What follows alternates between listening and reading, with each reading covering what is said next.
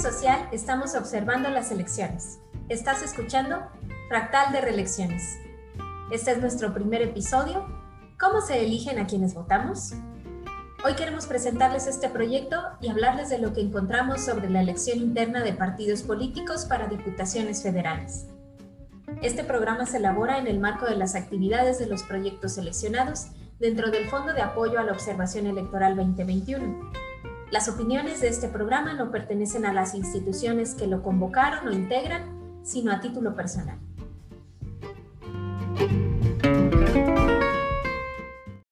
Eh, antes de hablar del proyecto, eh, me gustaría presentarles a quienes estamos reunidos hoy.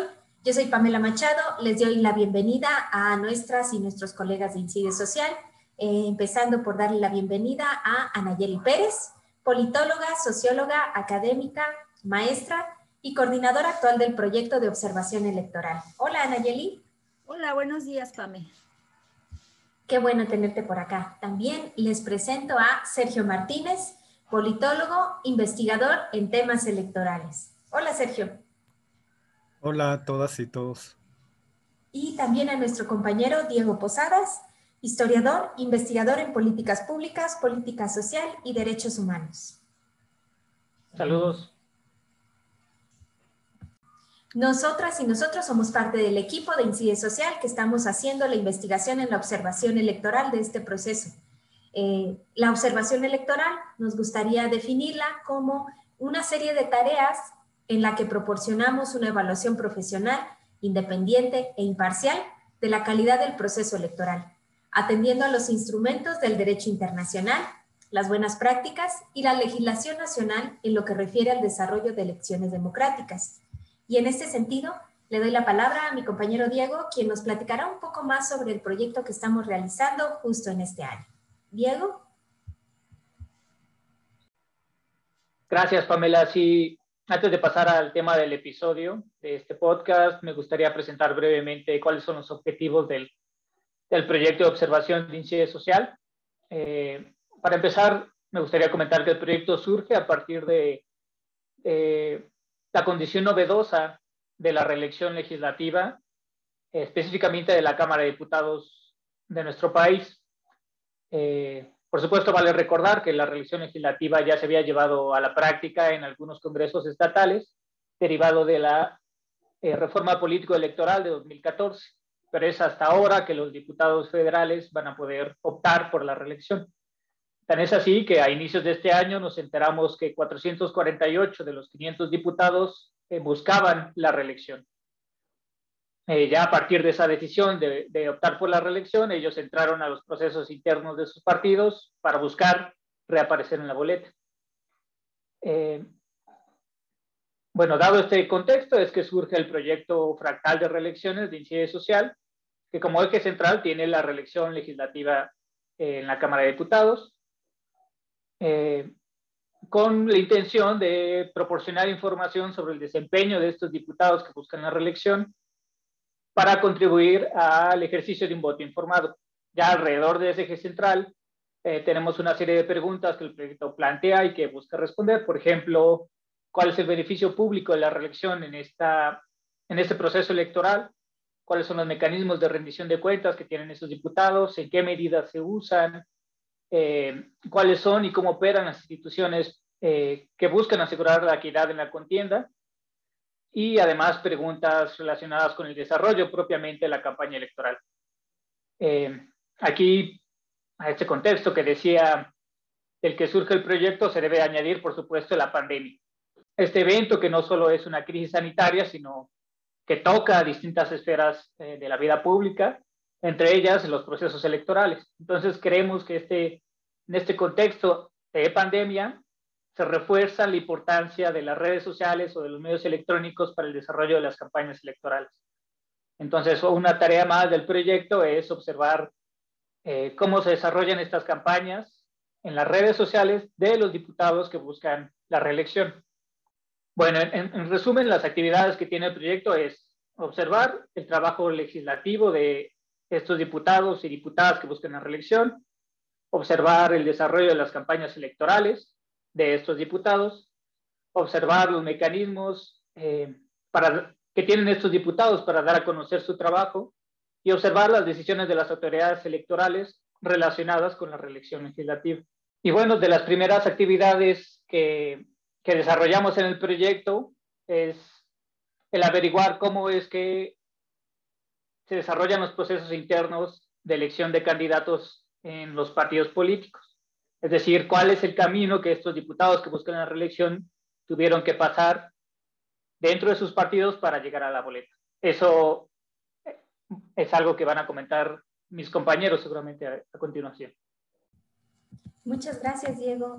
Pues sí, eh, justamente para poder empezar a darle eh, introducción a las tareas de este, de este proyecto, me gustaría preguntarle a Anayeli, eh, ¿qué han observado sobre los procesos de selección de candidatas y candidatos de los partidos y cuál ha sido algunos de los hallazgos que han, que han encontrado? Sí, claro que sí, Pame, muchas gracias. Mira, eh, la primera actividad que realizamos como parte del proyecto fue la revisión de las 10 convocatorias eh, abiertas, públicas, por parte de los 10 partidos que van a contender. Esto es muy importante porque estos procesos de selección interna constituyen el primer filtro donde se eligen a nuestros futuros representantes legislativos. Recordemos que de acuerdo con el artículo tercero de la Ley General de Partidos Políticos, los partidos son entidades de interés público con personalidad jurídica y patrimonios propios que tienen como fin la promoción de la participación del pueblo en la vida democrática, así como contribuir a la integración de los órganos de representación política y como organizaciones de ciudadanos hacer posible el acceso de estos al ejercicio del poder público. En la próxima elección van a contender 10, 10 eh, partidos políticos, tres de los cuales Recientemente, entre septiembre y octubre del año pasado, recibieron su registro oficial ante el INE. Se trata del Partido Encuentro Solidario, Fuerza México y Redes Sociales Progresistas. En el artículo 43 de la Ley General de Partidos Políticos se establecen los lineamientos generales que deben llevar a cabo los partidos a la hora de seleccionar de manera interna sus candidatos. Entre ellos sobresalen publicar la convocatoria que otorgue certidumbre y que cumpla con las reglas estatutarias del partido. Establecer los requisitos de elegibilidad, tales como los documentos y fechas eh, que acuerde eh, el órgano interno eh, de la selección. Señalar también el método de selección y las reglas generales de los topes de campaña, así como quiénes serán los órganos colegiados responsables para seleccionar a los candidatos el hecho de que se em, integren estos elementos en las convocatorias, ¿no? Em, se permite que se garantice la imparcialidad, la equidad, la transparencia y la legalidad en cada una de las etapas del proceso de selección, puesto que eh, ofrece certidumbre y protección al derecho de los ciudadanos que aspiran a ocupar un cargo de elección popular como candidatos y fortalecen, por supuesto, los mecanismos democráticos internos de los partidos. Entre más transparentes sean los partidos políticos eh, a la hora de seleccionar a sus candidatos, pues mayor va a ser la confianza que tendremos los ciudadanos de votar por ellos en las próximas elecciones federales. En este sentido, los resultados que Incide Social obtuvo de la evaluación de las 10 eh, de las 10 convocatorias de los partidos políticos son los siguientes.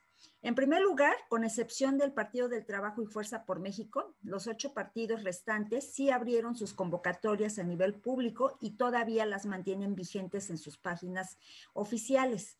Con excepción de redes sociales progresistas que utilizó una encuesta a sus militantes, los demás partidos aplicaron el método de selección por parte de un órgano interno de partido.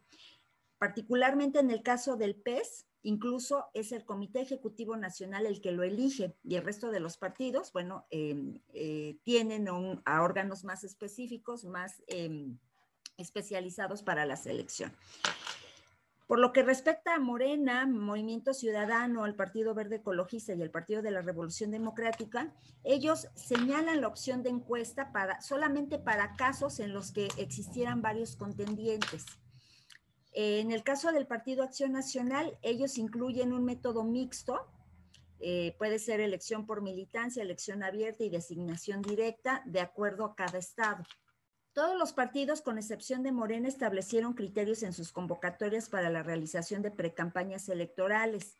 Entendiendo por eh, precampañas en lo que nosotros encontramos como especificación de las fechas de realización de estas, los topes de campaña, ¿no? E incluso en algunos casos se les solicita a los precandidatos el compromiso de pago por sanciones en caso de que vayan a exceder los topes de gasto.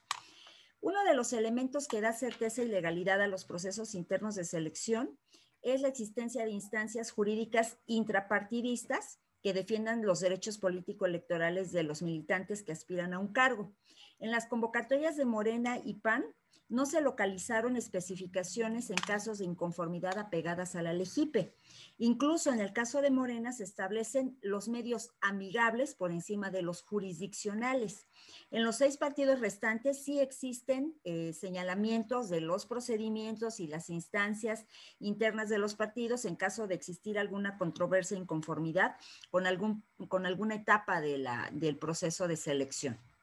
En el caso de Movimiento Ciudadano y Partido Verde Ecologista, hay solo señalamientos genéricos del derecho de inconformidad, pero no se especifican las, las, instancias correspondientes o el procedimiento específico en las convocatorias. Todos los partidos presentan las listas de los requisitos que deben presentar los aspirantes a una candidatura y que a grandes rasgos son documentos formales tales como la copia de la credencial, un comprobante de domicilio eh, de más de seis meses dentro del estado por el que se está compitiendo, el, el currículum vitae, no haber cumplido sentencias penales, escrito de intención de candidatura y carta de aceptación de la convocatoria y sus respectivos resultados. Sin embargo, ningún partido establece como requisito tener experiencia legislativa lo cual va con, de la mano con otro elemento que para nosotros era muy importante y era verificar si en las convocatorias de estos partidos se señalaba en algún momento algún procedimiento especial para el caso de los candidatos que ya son legisladores y que están buscando la reelección y en ninguno de ellos tampoco hay un señalamiento específico. Casi todos hacen referencia eh, exclusivamente a la reforma constitucional eh, del artículo 59, este, que es la que actualmente está vigente, pero eh, en términos específicos ningún partido alude en el fortalecimiento de la rendición de cuentas o de la manera en cómo debe de llevar a cabo eh, la, campaña electoral este candidato eh, a un legislador. Esto eh, llama la atención porque entonces estamos frente a un vacío todavía normativo en la materia.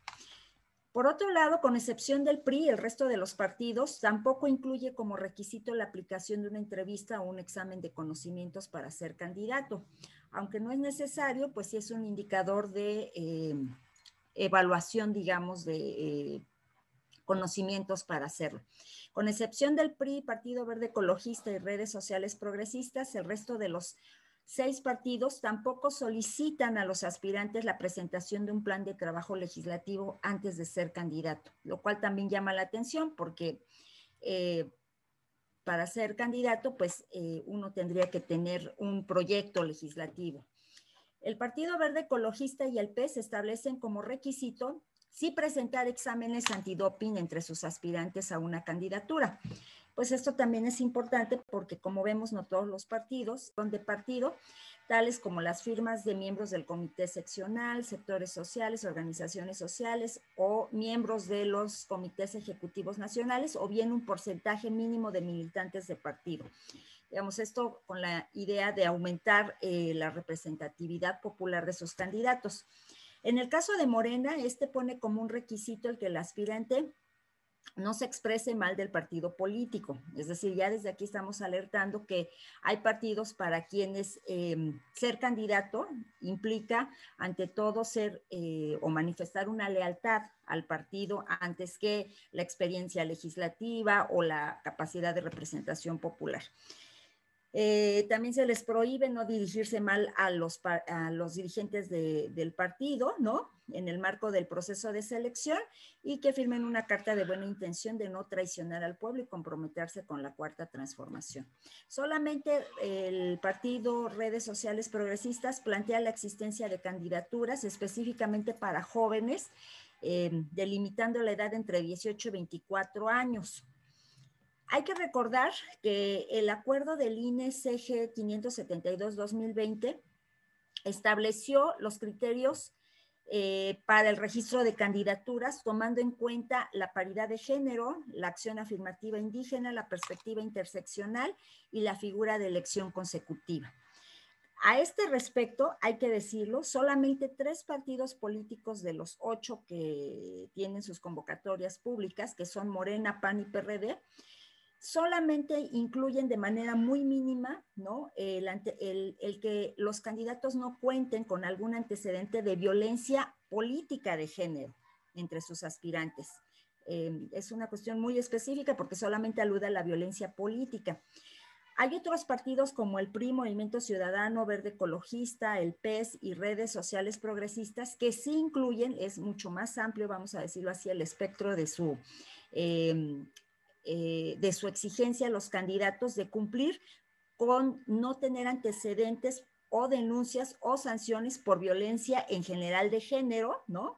O delitos sexuales o incluso ser morosos de pago por pensión alimenticia. Así como digamos, la promesa de abstenerse de cometer violencia de género durante el proceso eh, de selección interna. Con relación a optar por seleccionar a candidatos indígenas, que también es uno de los criterios del acuerdo del INE, eh, en los distritos mayoritariamente indígenas, el PAN no menciona nada al respecto.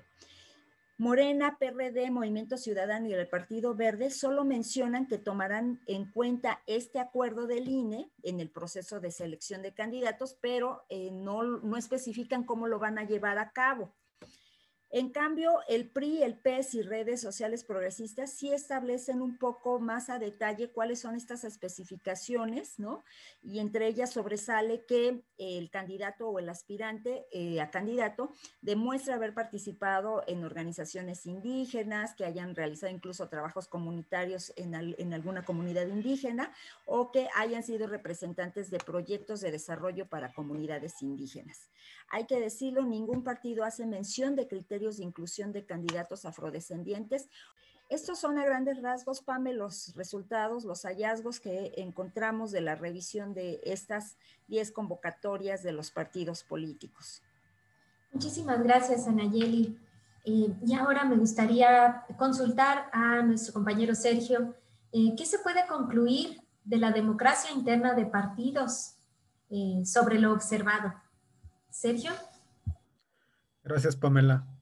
Eh, pues a pesar de que los partidos son entidades de interés público, como así lo establece la Constitución, la Ley General de Instituciones y Procedimientos Electorales, así como la Ley General de Partidos Políticos, después de que buscamos y revisamos las diferentes convocatorias que lanzaron los partidos políticos que estarán contendiendo por una legislatura durante el proceso electoral 2020-2021, eh, la verdad lo que percibimos percibimos es que no existe un verdadero compromiso con la transparencia y la rendición de cuentas de los partidos políticos, porque en, muchas de las convocatorias no quedan claros los, las acciones, los procedimientos, los plazos ni la entrega de resultados de cómo serán el, cómo los partidos políticos elegirán a sus candidatos y candidatas. Además, eh, muchas de las convocatorias, como ya lo había mencionado No, no establecen, o al menos no queda muy claro, que, incluyan criterios para garantizar la paridad de género, para incluir a, grupos vulnerables y para prevenir la violencia política contra las mujeres. Entonces, después de este primer análisis, como conclusión, podemos eh, decir que eh, los partidos políticos siguen siendo una verdadera caja negra, ¿no? No sabemos exactamente qué es lo que pasa eh, en la vida interna, ¿no? Y, en específico, eh, no sabemos cómo bien a bien eh, seleccionan a sus candidatos, ¿no? Al parecer, muchas de la, de la selección o la designación termina a manos de un pequeño grupo que en la mayoría está compuesto por los líderes de, de cada partido, ¿no? O la élite de cada partido. Entonces se sigue cumpliendo la ley de hierro de los partidos políticos que enunció Robin Mikkels, donde pues un grupo reducido es quien toma las decisiones más importantes. Ah, por esto, pues eh, podemos concluir que eh, los partidos políticos están más cerca de, un elitismo que verdaderamente crear e impulsar la vida interna tanto adentro como afuera de ellos. Muchas gracias, Sergio. Gracias por acompañarnos en, este, en este eh, capítulo. Muchas gracias a Nayeli, Sergio y Diego. Eh, muchas gracias a quienes nos escucharon. Eh, les invitamos a mandar sus preguntas, comentarios o cualquier elemento que quieran compartirnos, que crean importantes que observemos por medio de nuestras redes sociales como Facebook y Twitter. Búsquenos como Incide Social AC y atenderemos sus mensajes. Estamos terminando el primer episodio sobre la elección interna de partidos. Eh, todas y todos estamos observando las elecciones. Aquí te las platicamos. Acabas de escuchar Fractal de Reelecciones. Nos escuchamos en un siguiente episodio.